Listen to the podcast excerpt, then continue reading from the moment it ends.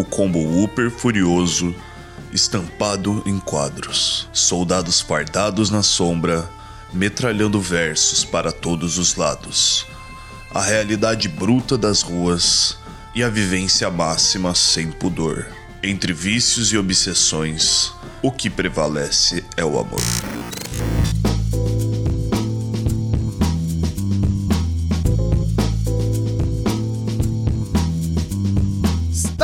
Começando mais um Dia Sevasta. Sejam todos muito bem-vindos a este podcast musical que passeia pela geografia da música nacional, mundial, intergaláctica, arrisco dizer. Eu sou o Vitor Assis, o eterno estagiário, e mais uma vez comigo aqui, Rodolfo Egito. Boas, pessoal. Boa segunda a todos. Muito bom ver vocês aqui. Agora, esse aqui que é o nosso quinto episódio já, cara. Incrível. Estamos chegando cada vez mais longe. Tal qual o primeiro episódio, esse aqui a gente vai falar de coisa grande, né, cara? De solo brasileiro aqui, de renome e importância. Não, mais um desafio, dessa vez pela contemporaneidade desse disco, que, cara, mora no meu coração. Mas para falar, para trazer todos os paradigmas, todas as dimensões mais fluidas e complexas desse grande disco. Temos aqui uma companhia hoje, Rodolfo. Olha só. Se você já é nosso ouvinte das antigas, conhece ele, sabe que ele tem o fino do fino da, do rap nacional, que é o nosso tema de hoje.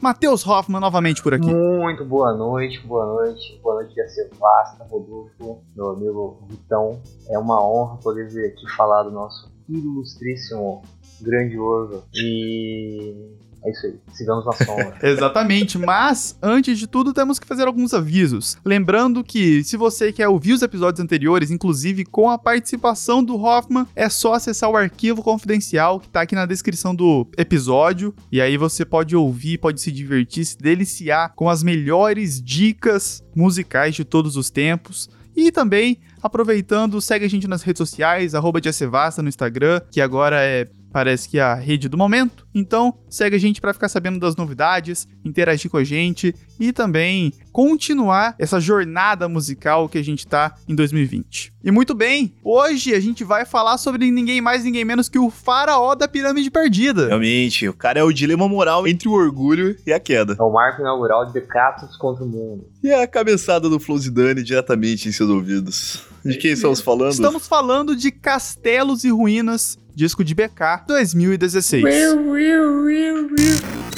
Então, para apresentar esse álbum, vamos falar um pouco sobre a ficha técnica dele. É, é o primeiro disco do nosso Abed Tequila, 13 faixas, uma duração de 43 minutos e 51 segundos, e lançado pelo selo Pirâmide Perdida. É o disco de entrada do nosso grande gigante aí, produzido por Jonas, é o Leaf Beats e o próprio VK. Muito bem, essa é a ficha técnica e como você está acompanhando o nosso podcast, sabe já o que vem logo depois. Rodolfo, o que diz a Noise? O disco solo do BK é uma crise existencial boom bap. E Hoffman, o que diz a Rolling Stone? Reflexões existenciais embaladas pelos beats soturnos. E como já é de costume, a voz do povo é a voz de Deus. Vamos sair da crítica especializada e para quem interessa, pro público. Então, o que dizem os comentários do YouTube? Ouvindo em 2020 e continua incrível. Nenhum outro som supera esse daqui, nem o próprio BK. O melhor álbum da década.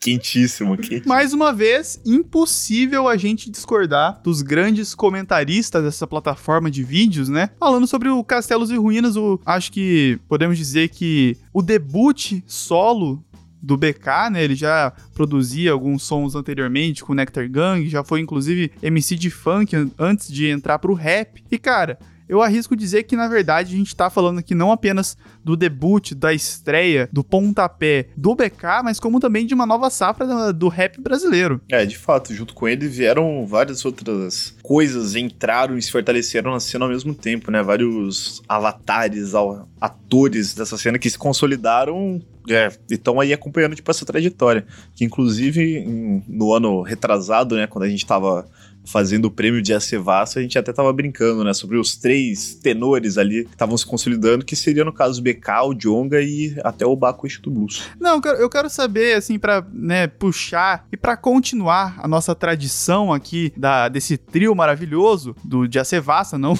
não os três tenores. Eu quero saber, vocês lembram da primeira vez que ouviram esse disco? Putz, eu acho que a primeira vez que eu ouvi BK foi por influência tua, como muita coisa na minha vida, né? Acho que você acabou me mostrando algum som. Na verdade, eu lembro, é aquela música, eu não lembro qual o nome dela, mas que ele canta. Enjoado porque acabei de comer, procurando alguém aqui pra transar. Isso aí é do Poetas no Topo. Nossa, veiaca, veiaca, veiaca. Esse foi o primeiro contato que eu tive com BKB Cristo, BK Fetão. E você, Rob? A primeira vez que eu tive contato com o Castelo de Ruína, se não me engano, foi um dia assim, que eu tava no ensino médio ainda. Eu tenho essa lembrança. E eu cheguei em casa e eu fui escutar diretamente quadros, lendo exatamente da sensação, assim, velho. Que é, sei lá, né, cara, escutar quadros. É, é, é legal que, assim, são impressões totalmente diferentes, né, quando a gente ouve como uma primeira vez quadros e o, e o Rodolfo, por exemplo, que ouviu a primeira experiência, a primeira relação, por assim dizer, com o BK sendo o Poetas no Topo, né? Porque são abordagens completamente diferentes, né? O Poetas no Topo sendo um cipher, sendo já uma produção em coletivo, e o Quadros integrando o Castelos e Ruínas, que é uma produção completamente solitária, eu arrisco dizer, do BK. É um, um, um projeto muito pessoal e que acho que justamente por esse motivo, inclusive, não tem participações. Como assim não tem participação? Tipo, tem umas participações, né? Nossa, é verdade, não, tem participação sim. O que não tem é. Ele, tipo, ele não divide verso com ninguém, né? Aí tem as participações de, de refrão. Daí tem o Lucas Carlos, mas em, em versos não tem ninguém. É o nosso especialista, né, cara? Exatamente.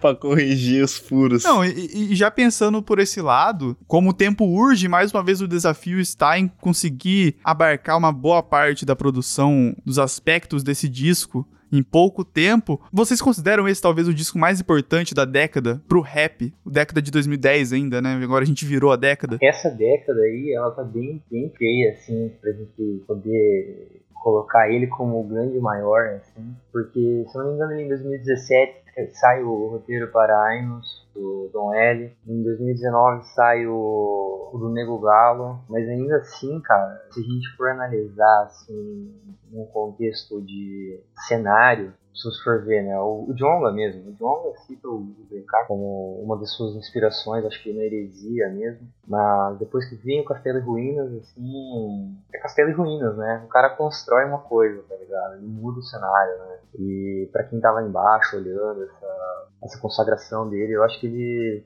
talvez possa sim ser chamado de algo mais importante da década, olhando num contexto geral, o impacto que ele teve na cena. Né? Ele trouxe bastante coisa, além de trazer coisa nova pro cenário, por assim se dizer, em relação à produção e as músicas dele, ele também meio que abriu os caminhos para bastante gente talentosa vir depois e usar ele como referência, assim, para entrar neste mundo da, do rap. O Abeb é eu não sei, cara. Eu lembro que eu demorei um pouco para ter esse cat na do próprio álbum e eu não sei o porquê. Eu, eu demorei coisa assim de duas semanas para começar a ouvir de vez. Mano, depois que eu comecei a ouvir, eu travei nesse disco por muito tempo. Muito tempo. Acho que eu fiquei um mês ouvindo ele a fio, assim, sem ouvir nada mais. Porque no contexto, no antes do Castelos e Ruínas, não tinha nada em, em pauta, assim, em alta parecido com aquilo.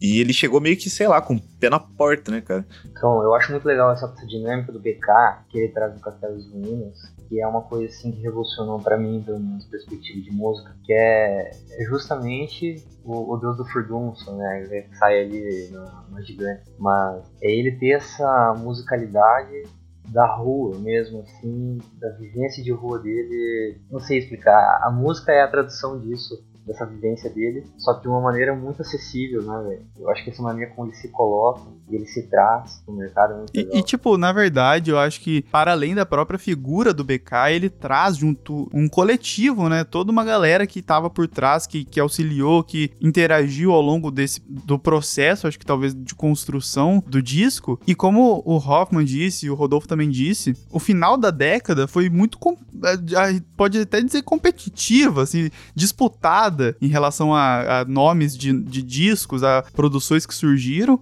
que aponta já para uma década agora de 2020 que acredito que possa ser uma década de cada vez mais consolidação do gênero e de novas experimentações, uma nova etapa para o rap nacional, um tema que a gente vai discutir já no próximo bloco, mas que eu acho sim, ele pode ser considerado disco do ano, mas de uma forma que na verdade ele representa todo essa, esse registro histórico, esse recorte histórico de uma nova fase em que o rap ele sai das sombras basicamente para voltar para um patamar de protagonismo na música como um todo. E acho que o, o disco do BK, na verdade, ele, ele é tão importante por isso, por ele representar todo esse momento que ao longo dos anos a gente tem acompanhado. Mas junto ao disco, né, não só de uma forma simbólica, mas musicalmente falando também, ele traz inovações muito interessantes. Então, só um adendo engraçado. Eu achei legal você ter dito que no primeiro disco ele sai da sombra, sendo que ele abre o disco falando que ele segue na sombra. É porque eu, eu, eu tenho a impressão que, que se, meio que se trata desse próprio processo, né? Porque durante esse disco ele é, realmente continua nas sombras para chegar num, numa trajetória em que agora ele tá num patamar realmente de tá olhando por cima, né? Igual tem aquele artigo que vai estar tá na descrição que a gente comenta mais pra frente. Mas eu acho que assim, quando ele se lança com o Castelos e Ruínas, ele sai da sombra muito rapidamente, né? É, mano, é aquele negócio, né? Pra haver sombra, tem que haver luz, né? E ele entrou com tudo na luz, velho. Mas aproveitar que, que você trouxe a questão da rima, do verso ali, dele seguindo na sombra, Hoffman, e vamos entrar pro nosso top 3 melhores versos da nova geração.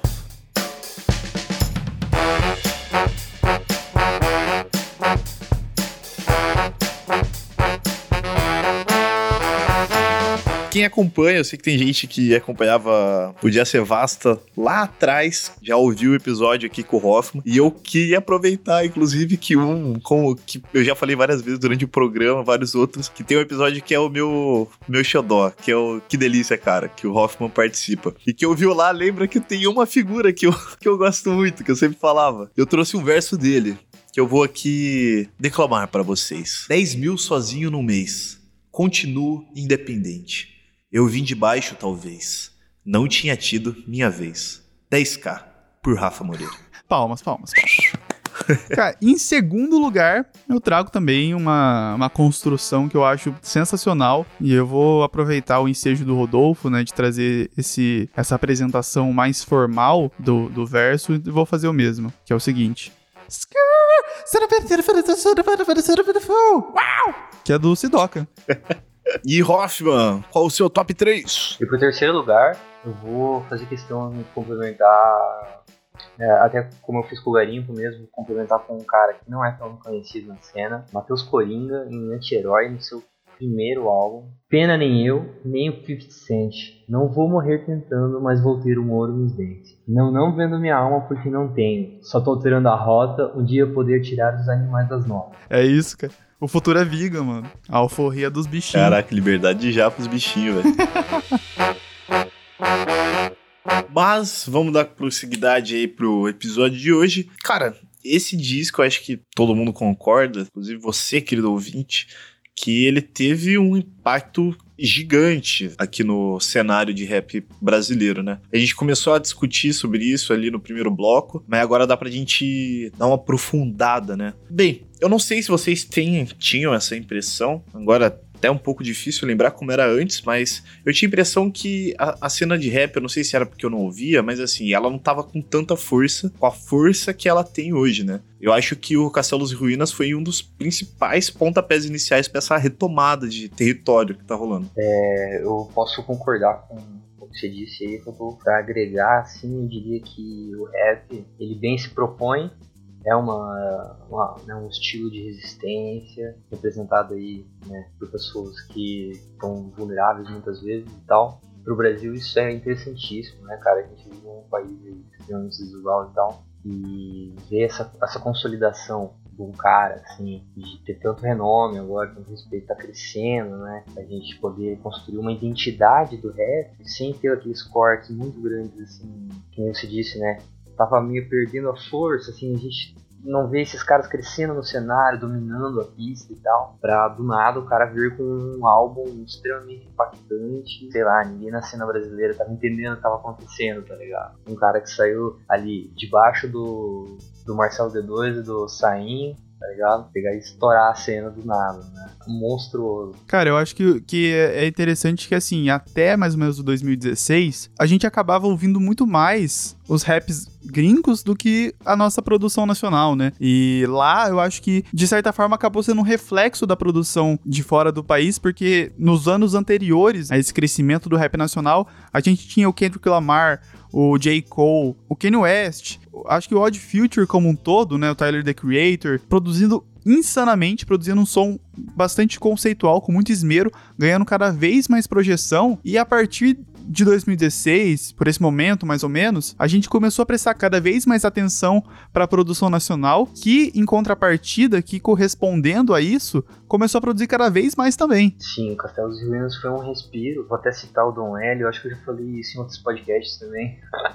Mas Dom L no roteiro de Ainos reclama bastante assim da gadulização dos MCs, tá? Porque o rap game tava tomando uma um caminho assim de desbranquecimento, como aconteceu no funk, né? Agora acho que até deu uma diminuída, mas estava acontecendo muito forte a difusão dessa imagem do rap com a cara que ele realmente tinha. Assim. Então o MC da mesmo e outros rappers estavam seguindo caminhos mais comerciais e o BK entra de cara mais raizão de todos, uhum, fazendo boom bap. Já numa época em que não estava em alta e dá um, um alto respiro aí pra galera que tava querendo, né, deslanchar nessa, região. Como eu tinha até comentado, abriu o caminho, né? Porque deu muita visibilidade para muita gente que já tava na cena há muito tempo. É, a gente viu o surgimento, não surgimento, mas a ascensão de bastantes MCs que compunham batalhas de raps famosas em BH, galera de BH. O próprio advento da, das batalhas de MCs que já eram extremamente grandes, assim, uma comunidade interna, para um, um, público que acompanhava, começou a ser externalizado, né? Então eu comecei a ver muito mais vídeos no YouTube sobre isso, a galera fazendo react sobre isso, compartilhando batalhas de rap, e é uma retomada gigante, né? No cenário musical. Esse fenômeno do rap, por assim se dizer. Cara, o próprio Poetas no Topo eu acho que é um pouco disso, né? Porque ali, ao longo do, do, das produções, acho que deve. Tipo, chegou a ter um final, Poetas no Topo, ou tá naquela expectativa até hoje? Cara, eu acho que ainda tá meio com expectativa. Mas assim, juntou MCs, rappers de todos os cantos, né? No primeiro já tem o Santi, tem o BK, tem o Jonga, tem o Jonas. Aí depois junta a Clara Lima, aparece o Dom L, tem a participação também do, do Baco, do Hilo, FBC. FBC e aí por diante, sabe? Eu acho que é muito simbólico ver esse diálogo tão amplo, tão aberto é, a partir desse momento. Eu acho que culminou também junto com aquele momento, aquela treta do suicídio, mas enfim, acho que mais do que nunca o rap tem ganhado muita projeção. E eu queria saber de vocês qual a opinião de vocês em relação ao talvez um protagonismo do rap como um gênero realmente de embate novamente. Vocês acham que o rap é realmente a linha de frente nesse, no sentido artístico e musical, ou tem outros gêneros também que fazem parte desse momento? Então, o rap, eu acho que como fenômeno mundial, é, não tem como, como desvencilhar a influência norte-americana, né? Mas como fenômeno mundial, eu acho que ele é o ritmo mais escutado já,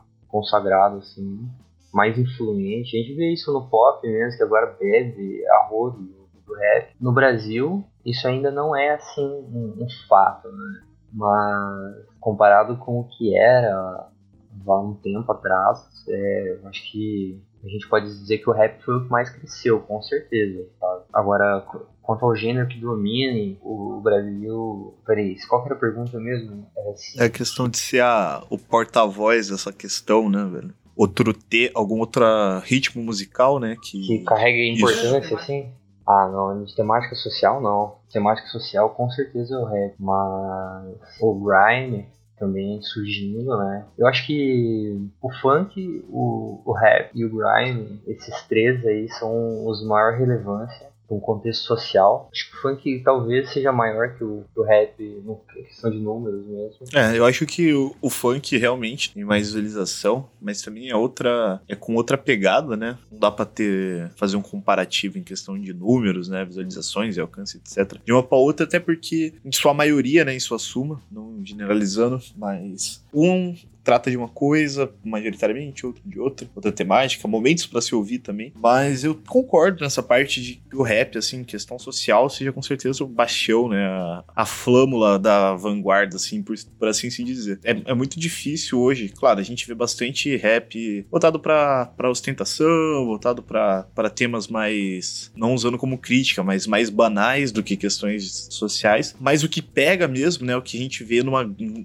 grande peso e grande marcado hoje hoje no cenário do rap né, nacional, pelo menos no que, no que chega em mim, né? É realmente as questões sociais, geralmente os mais marcados. Fora, claro, a gente vê muita love song, que também eu adoro, mas Bem, é Cara, isso. tem que pensar também que eu, eu acho isso muito interessante que o rap e o funk estão cada vez mais misturados, né, mais fluidos dentro das próprias produções. E o Castelos e Ruínas mostra isso muito bem, né? Em diversas faixas, a gente tem influência do funk, tem batida de funk e acho que, cara, cada vez mais a tendência é construir um gênero muito mais fluido e, e, e, que cria esses diálogos com as outras expressões, porque o rap é cultura popular e quanto mais for possível, acho que criar esses vínculos das expressões culturais de um país tão gigante quanto como o nosso, é, a gente só tem a ganhar com isso para o enriquecimento das nossas expressões. Eu acho legal, por exemplo, ver como que cada vez mais o rap tem se complexificado nas expressões, né? A gente tem hoje a possibilidade de um rap como o do Hot Oreia, que usa o sarcasmo e a ironia como plot principal do disco deles, dos dois discos, inclusive, para tratar de temas com muito sensíveis, principalmente pra masculinidade, né? Então eu acho que o, o rap tá ganhando cada vez mais força nesse sentido também de se, de se aprofundar nas possibilidades. O Castelos e Ruínas tem uma influência muito grande para todo o desdobramento musical que hoje a gente tá acompanhando. Cara, uma coisa interessante a se adicionar ao que foi dito agora. O Jonga usa os seus flows inspirados em músicas de funk, né? Tem um, ritmo de funk nos flows dele. E o BK mesmo, gosto muito de funk e tal. São, assim, dois gêneros que andam muito perto e por eles estarem, né, numa mesma origem, o que eu acho interessante se destacar para isso é que o funk sempre teve o estigma, né, e tal, se desvencilhou disso. O rap antes tinha um estigma, daí ele quebrou, isso foi no contexto do Brasil, né? E daí a gente tava sofrendo assim com a sombra do, dos Estados Unidos porque saiu um Kanye West lá que revolucionou o cenário e vários artistas super consagrados, crescendo muito, sabe, influenciando o mundo Sim. todo. E daí o Brasil carente de ter referência, de ter gente atuando, né? Aí a gente começa a colher esses frutos, o Hot Oreia, o Don L, enfim, todos esses caras que estão lançando ou lançaram esses álbuns agora. É, o Don L tá falando sobre isso no Twitter dele. Muito mais fácil rimar em inglês, tá ligado? Então ele fala que possivelmente nós brasileiros escutamos o melhor rapper do mundo, cara que a gente aqui tá escutando o que os caras fazem em inglês, a gente faz em português, tá ligado? E com uma cara completamente nossa, né, velho? Você citou o Hot eu fiquei pensando muito nisso. Os caras têm uma estética completamente própria, é, isolada do exterior e de nós mesmos, assim. Pô, eles são demais, velho. Não, aproveitando então que a gente tá citando vários nomes aí, talvez você que está nos ouvindo nem conheça todos eles, vamos aproveitar para puxar pro Sessão Garimpo. Bem, estamos acostumados, episódio Eu Falo, Sessão Garimpo, outro episódio Vital Manda, uma banda da braba. Mas hoje acho que nada mais justo que o Hoffman trazer pra gente algum som novo, alguma coisa diferente, ou o que ele estiver escutando, que ele quiser passar para vocês. Hoffman, é contigo a sessão garimpo de hoje. Muito bem, para a sessão garimpo de hoje a gente tem o seguinte, conversando aí com um amigo meu, o Chico, né, tava me mandando uns papos de arte tal da revista dele, e ele acabou compartilhando lá um, um EP de um cara que nunca tinha ouvido falar, que é o tal do Sono TWS. E eu fui atrás de escutar a EP do cara, Perfeitamente Incorreto, volume 1, onde ele convida seis MCs em ascensão, Fernando Cap, Bonsai, Anabru, Sérgio Estranho, Guizo e o Money. São rappers que eu já tinha escutado Anabru só, o resto para mim são todos novos assim, mas confesso que me surpreendi demais. O, o cara propõe os beats os rappers virem cantar e ele lança esse EP, sabe, muito atmosférico, muito legal, cara.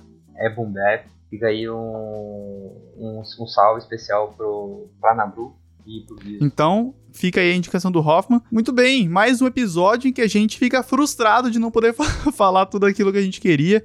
É, acho que mais do que nunca essa sensação ficou para mim no paladar aí na hora da gente conversar sobre o tema. Acho que merece um episódio dedicado e mais longo. Vamos ver como que a gente fica nisso aí. Uma dobradinha pra gente poder dar conta de falar, porque faltou muita coisa. Mas é isso, né? É, esse é o formato. Mas o papo vai continuar aqui nos bastidores e, bem, é isso. Não, vocês infelizmente não ouviram porque o diretor não permite. Mas é isso, Hoffman. Queria agradecer aí. Muito bom ter você de volta à mesa de Acevástica aí. Tava com saudade, muito tempo a gente não gravava nada junto e é sempre bom ter você somando aí conosco. Cara, eu que agradeço. Eu acho assim muito legal que vocês considerem a minha opinião. É.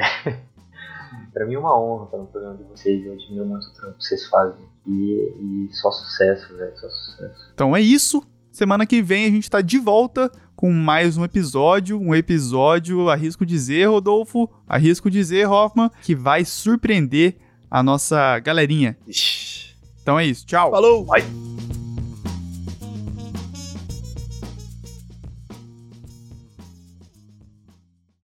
Este podcast tem produção e apresentação de Rodolfo Egito, Vitor Assis e Matheus Hoffman. Edição de Vitor Assis, trilha sonora por Kevin MacLeod, com as faixas Hidden Past, com narração de Rodolfo Egito, Acid Trumpet, Local Forecast e Celebration, utilizadas sob licença de atribuição do Creative Commons. As alterações e edições nas trilhas estarão detalhadas na descrição do episódio. Até a próxima!